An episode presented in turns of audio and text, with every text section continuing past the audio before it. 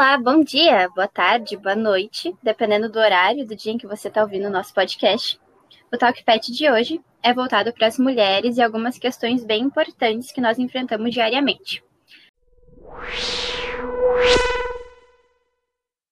Acreditamos que, por estarmos no mês de março, que é o mês da mulher, é muito relevante usarmos esses espaços para falar sobre a luta feminina. Eu sou a Mariana, integrante do PET Conexões de Saberes da Farmácia, e eu estou aqui com a nossa convidada, a Pamela, que é enfermeira, integrante do coletivo Virgínias, e vai conversar com a gente sobre saúde da mulher. E também está presente aqui a Júlia, que é outra integrante do PET da Farmácia. Lembrando só que o nosso podcast é um trabalho mais amador, estamos cada uma na sua casa, então por isso alguns ruídos no fundo vão ser bem normais. Seja muito bem-vinda, Pamela. A gente te agradece muito por ter topado conversar com a gente por aqui. Tu quer começar, então, nos contando um pouquinho sobre ti, sobre o que é o Coletivo Virgínias? Oi, gente. Uh, bom dia, boa tarde, enfim. Uh, então, eu me chamo Pamela. Eu faço parte do Coletivo Virgínias aqui em Porto Alegre, né, Rio Grande do Sul. E o coletivo, ele antes era um um projeto de extensão dentro da nossa faculdade, né? Que nós nos conhecemos na graduação, eu de enfermagem, as gurias de psicologia. E nasceu como um projeto de extensão mesmo, né? Assim como o de vocês, eu acho, aqui. E a gente desenvolvia atividades ali juntamente da Vila Cruzeiro, onde era próximo o local da nossa faculdade, também com as mulheres trabalhadoras dali. E depois da, do final, da finalização da nossa graduação, a gente decidiu continuar, mas dessa vez como um coletivo. Mas por acreditar que o nosso trabalho ainda tinha uma tinha algo ainda para ser feito e, e com isso veio de encontro ao movimento social e a gente está aí até hoje. Claro, muito bacana. E quantas pessoas participam do coletivo? É muita gente? É um grupo mais um grupo menor? Deixa eu mas, ver aqui. Mas por curiosidade mesmo, eu pergunto. Nós somos em comigo seis pessoas, seis ah, é. mulheres, né? O pessoal é da psicologia, né? Tem duas, não, agora acho que tem uma ainda graduanda e a, o, o resto já é formado, já, já atua enquanto psicóloga e eu sou enfermeira. Sim, ah, que legal. Bem bacana.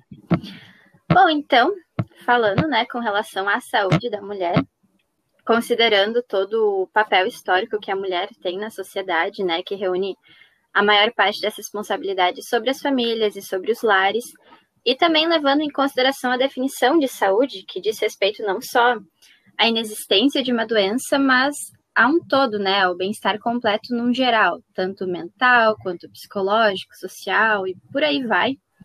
Como que vocês, enquanto profissionais da saúde, enxergam que isso afeta a saúde da mulher? Como isso interfere e influencia de alguma forma? Principalmente agora, na pandemia, assim, né, em que, pelo menos na minha categoria profissional, a maioria são mulheres, assim, né? E então somos linha de frente sempre em, em, qualquer contexto histórico que esteja acontecendo é sempre nós que vamos estar lá, assim, as gurias da psicologia também, né? Não sei quanto aos dados da psicologia, quanto a gênero, assim, mas a enfermagem eu sei que ela é majoritariamente formada por mulheres, né? Então, a gente poderia atuar de uma forma melhor, né? Quanto a questões de salário, né? As questões de, de trabalho da mulher. E e pensar por, um, por, por outros por outras questões, assim, por outros caminhos, o quanto tudo isso nos afeta, né? Enquanto trabalhadora, enquanto mulher, enquanto tudo dentro da, da sociedade, assim, né? Então eu vejo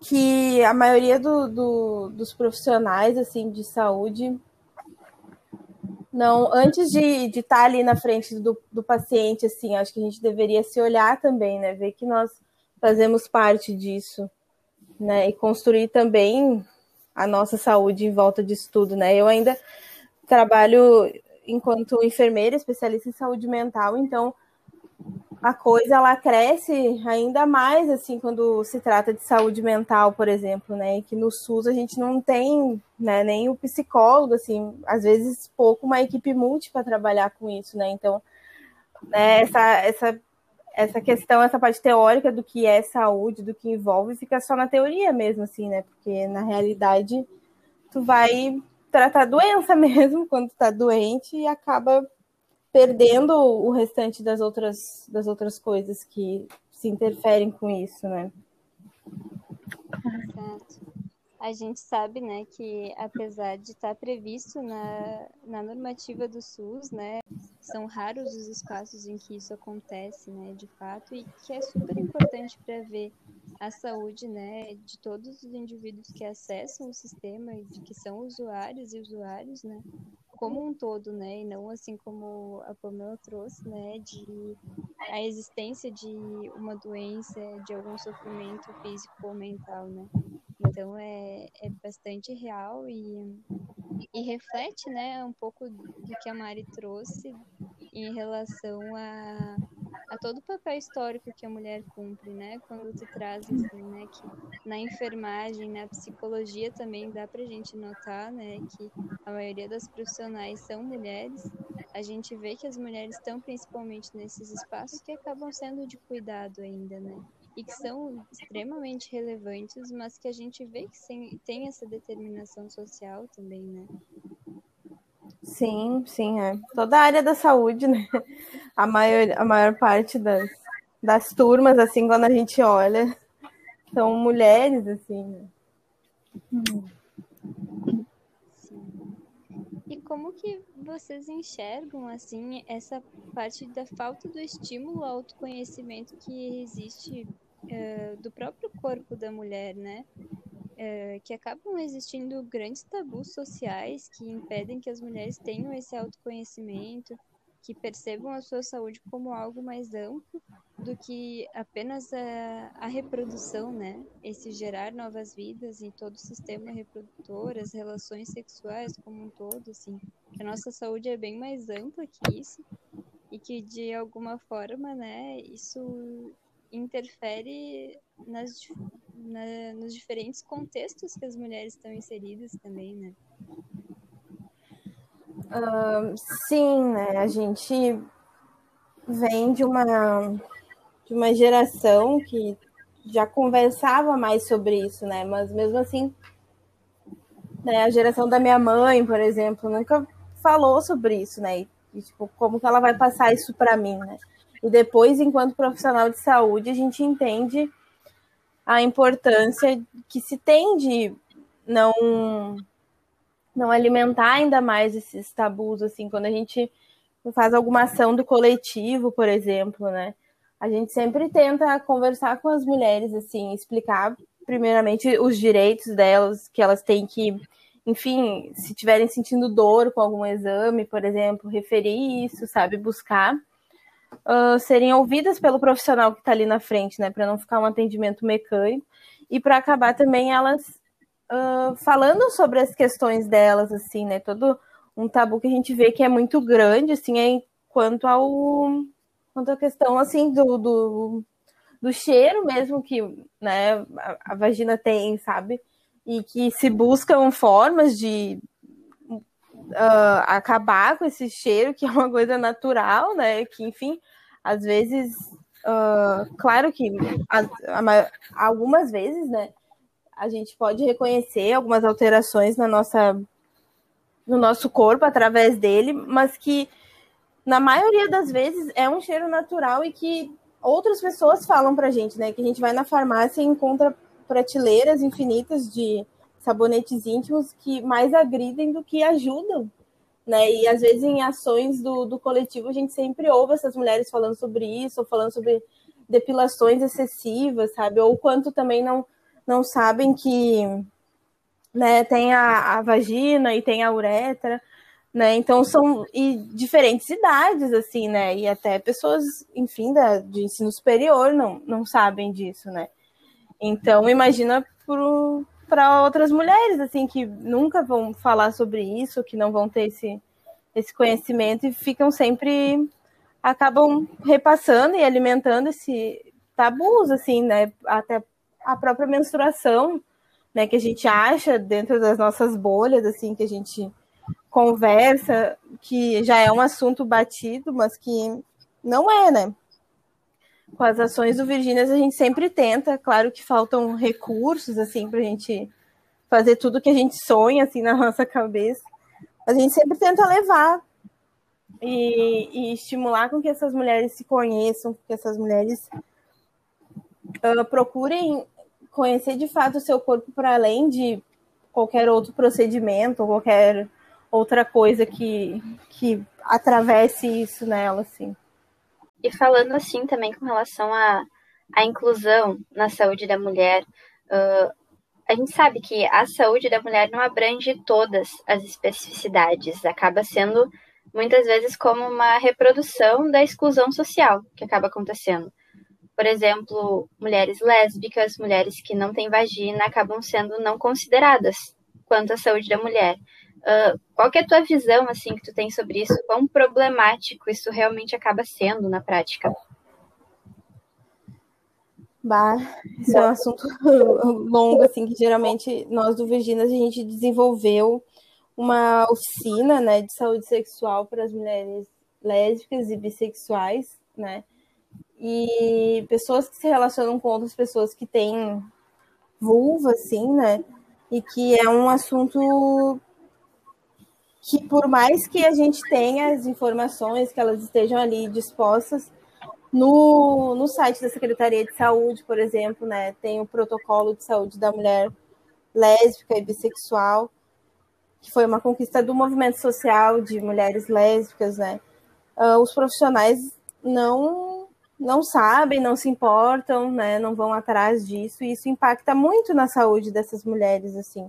E até a própria agenda, assim, do posto que a gente pensa, né? Saúde da mulher, que não inclui homens trans, assim, né, que continuam tendo todo um sistema né, reprodutor feminino, assim, biologicamente, né, e que acabam não, não usufruindo dessas outras, dessa parte da saúde, assim, que diz respeito a eles também, né, e, e acabam sendo excluindo, né, as próprias mulheres não feminilizadas também, e que isso acaba espantando né, essas pessoas e não, não tendo o seu cuidado ofertado, assim, não, não tendo o conhecimento que também precisam desses cuidados, né?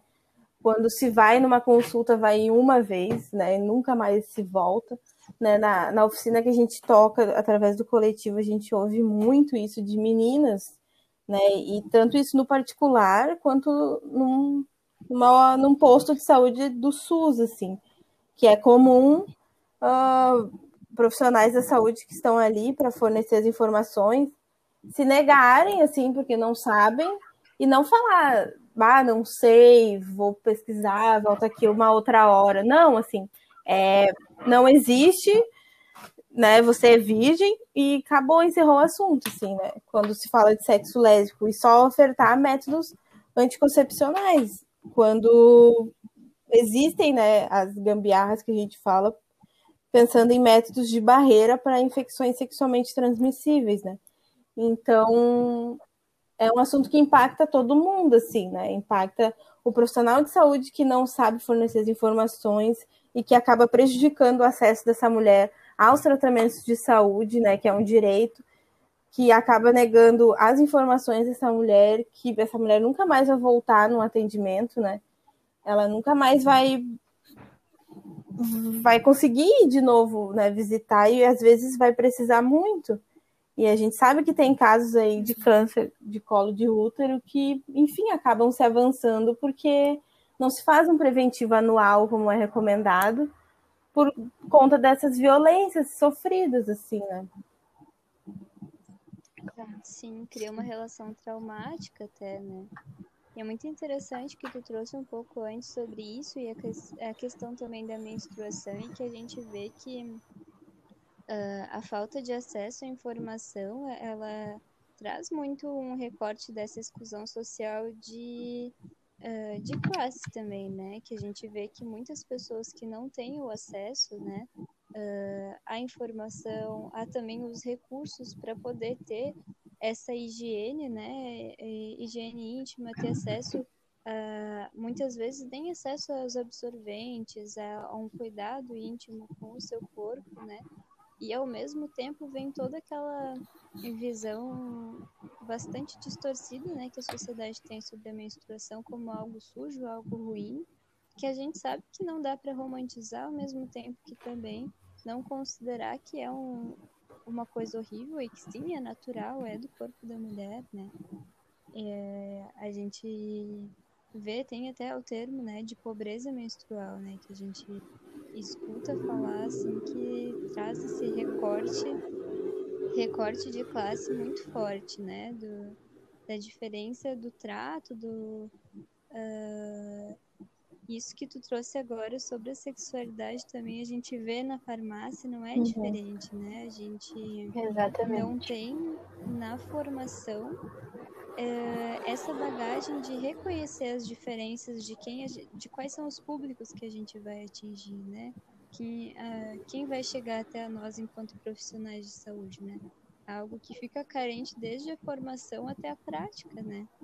E acaba reproduzindo essa lógica social que é, é bastante exclui, exclui muito essas pessoas, né? Que acaba oprimindo de certa forma com essas violências que tu citou, né? Sim, é na, na minha graduação mesmo, né? Eu não, não tive, né? Na cadeira lá de saúde da mulher, não se não se falou sobre isso, assim, até eu levantar minha mãozinha e começar a, a questionar, porque antes mesmo de entrar para a faculdade, eu passei assim por um exame, assim, me questionava assim, será que eu, né, enquanto uma mulher lésbica me relacionando com outra mulher cis, tenho chance de pegar alguma coisa, né? Porque a gente fica tipo, ah, não vou engravidar, tá tudo certo.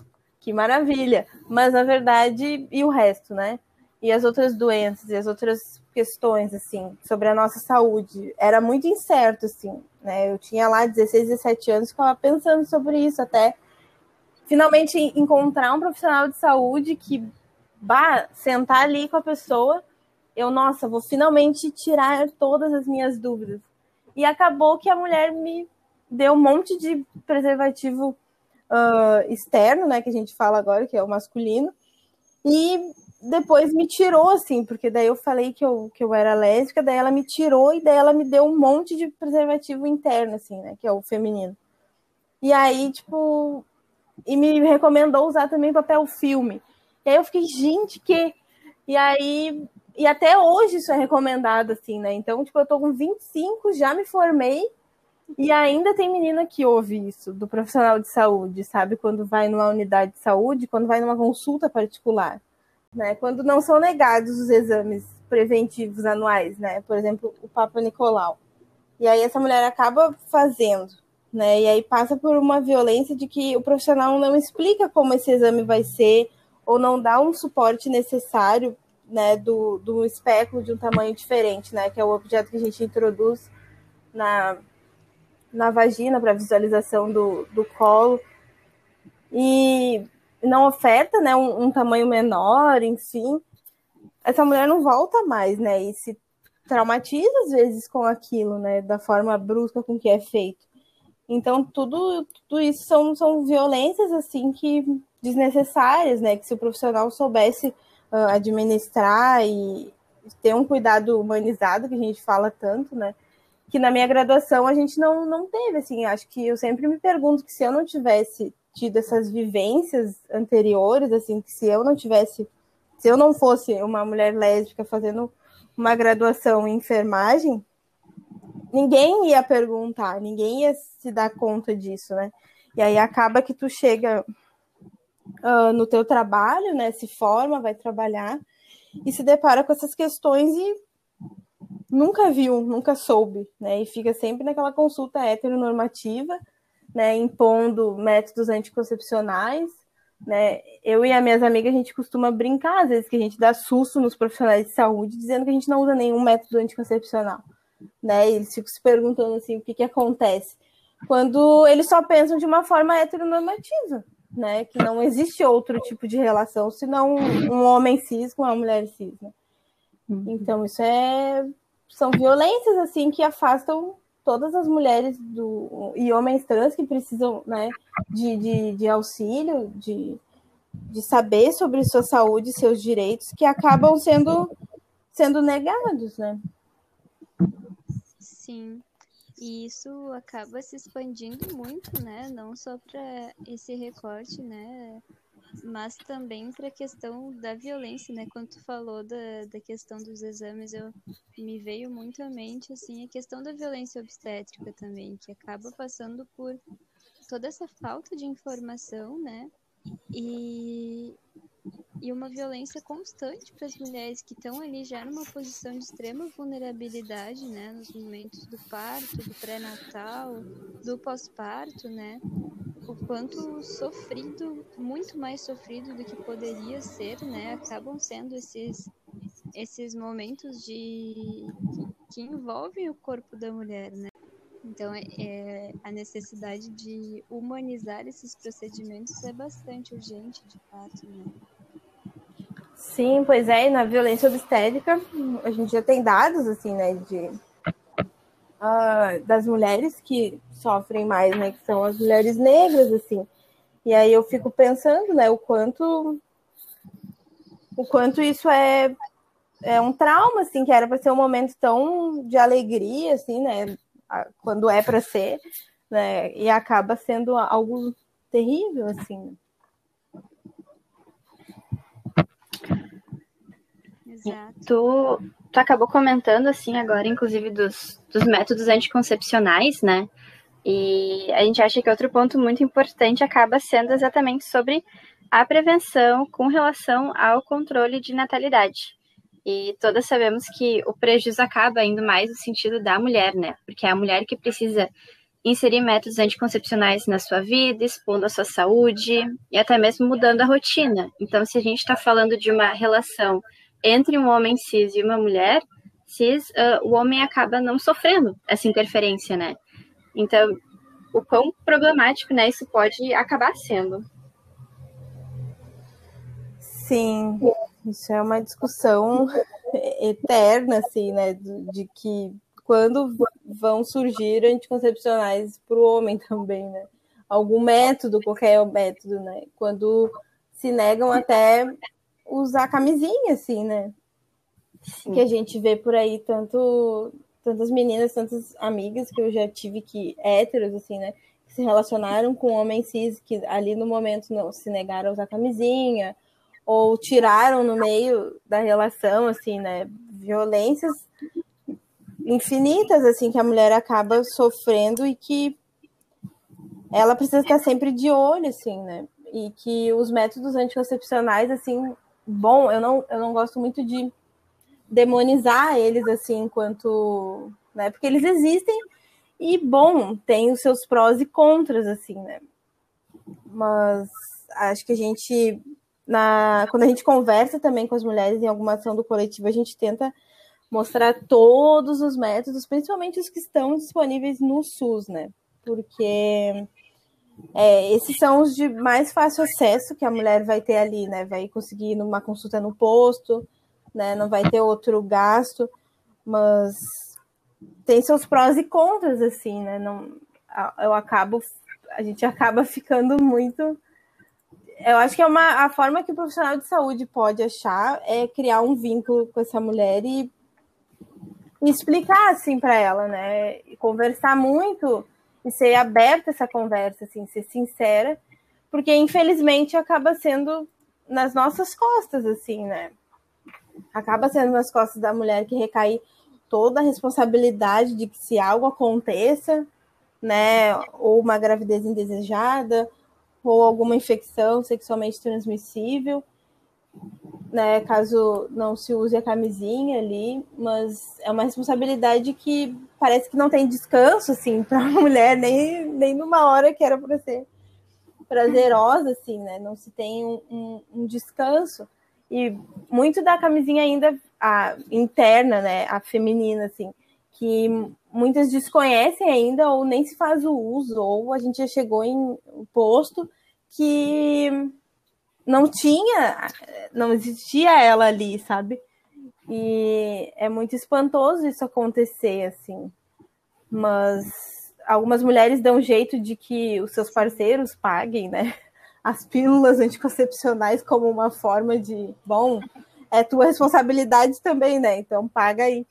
É uma da, das formas que a gente também pode, né? Pode uma, alguma ferramenta que pode ajudar, assim, mas é algo complicado, assim, é uma discussão eterna, mas que a gente, eu enquanto profissional de saúde também, né, quando atuei lá na atenção básica, assim, sempre tentei ter uma conversa aberta com essas mulheres, assim, né, explicando os benefícios, o que se tem disponível, né, uh, o DIL de cobre, por exemplo, né, é algo muito benéfico, assim, né, tem no SUS, né, num país onde o aborto é ilegal, né, e o acesso ao próprio DIL é, é bem complicado, assim.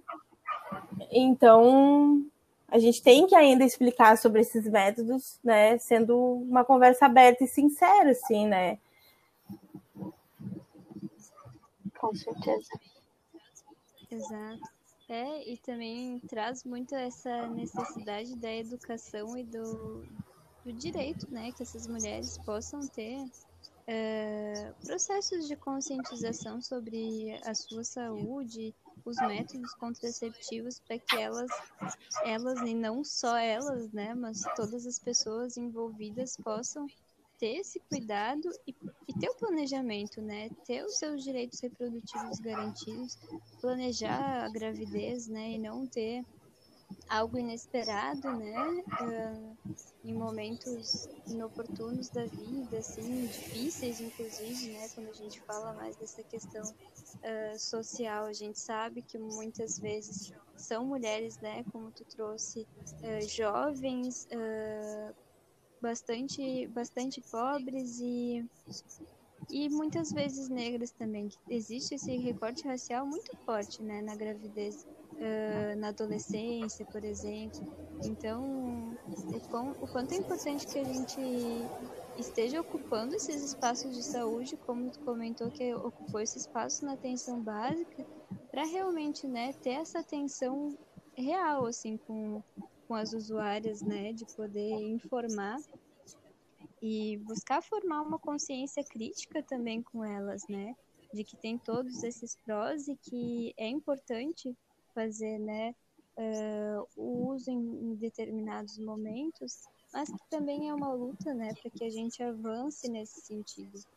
Porque existem, né, a gente teve aí acesso a algumas pesquisas que buscavam uh, anticoncepcionais que fossem masculinos e que o prejuízo não era maior do que o prejuízo que as mulheres têm hoje com os anticoncepcionais que tomam, né? Assim como a própria camisinha que tu trouxe, né? Eu fiquei aqui pensando que também tem muitas mulheres que trazem que é extremamente desconfortável, né?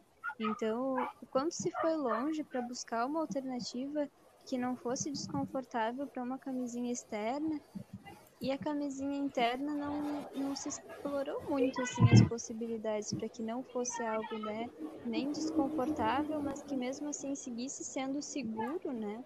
Então é, é toda uma relação assim bem complexa de fato né? Acho que como tu trouxe a gente poderia ir muito longe explorando essas temáticas né? Mas queria aproveitar para perguntar acho que tu comentou um pouco mas perguntar um pouco sobre hum, como o coletivo tem atuado, assim, né? Eu ouvindo que vocês fazem atividades com as mulheres, né, para formação e tudo mais. Tu quer contar pra gente um pouco sobre isso? Então, né, a gente nesse ano de pandemia, todo mundo no ano passado ainda, nesse ano, tanta coisa era para ter sido construída, né, na rua, assim a gente deu uma parada, né? Foi um momento, ainda está sendo um momento assim de reflexão, mas antes a gente se ocupava muito assim, né, junto com os outros movimentos sociais, assim, de estar na rua, de construir um 8 de março, de construir a própria jornada lésbica aqui de Porto Alegre, né? E fazendo ações assim de conversa. A gente tinha também trazido uh, o Clube Lesbos aqui para Porto Alegre, né, que a gente não tinha, que é um espaço onde a gente fala sobre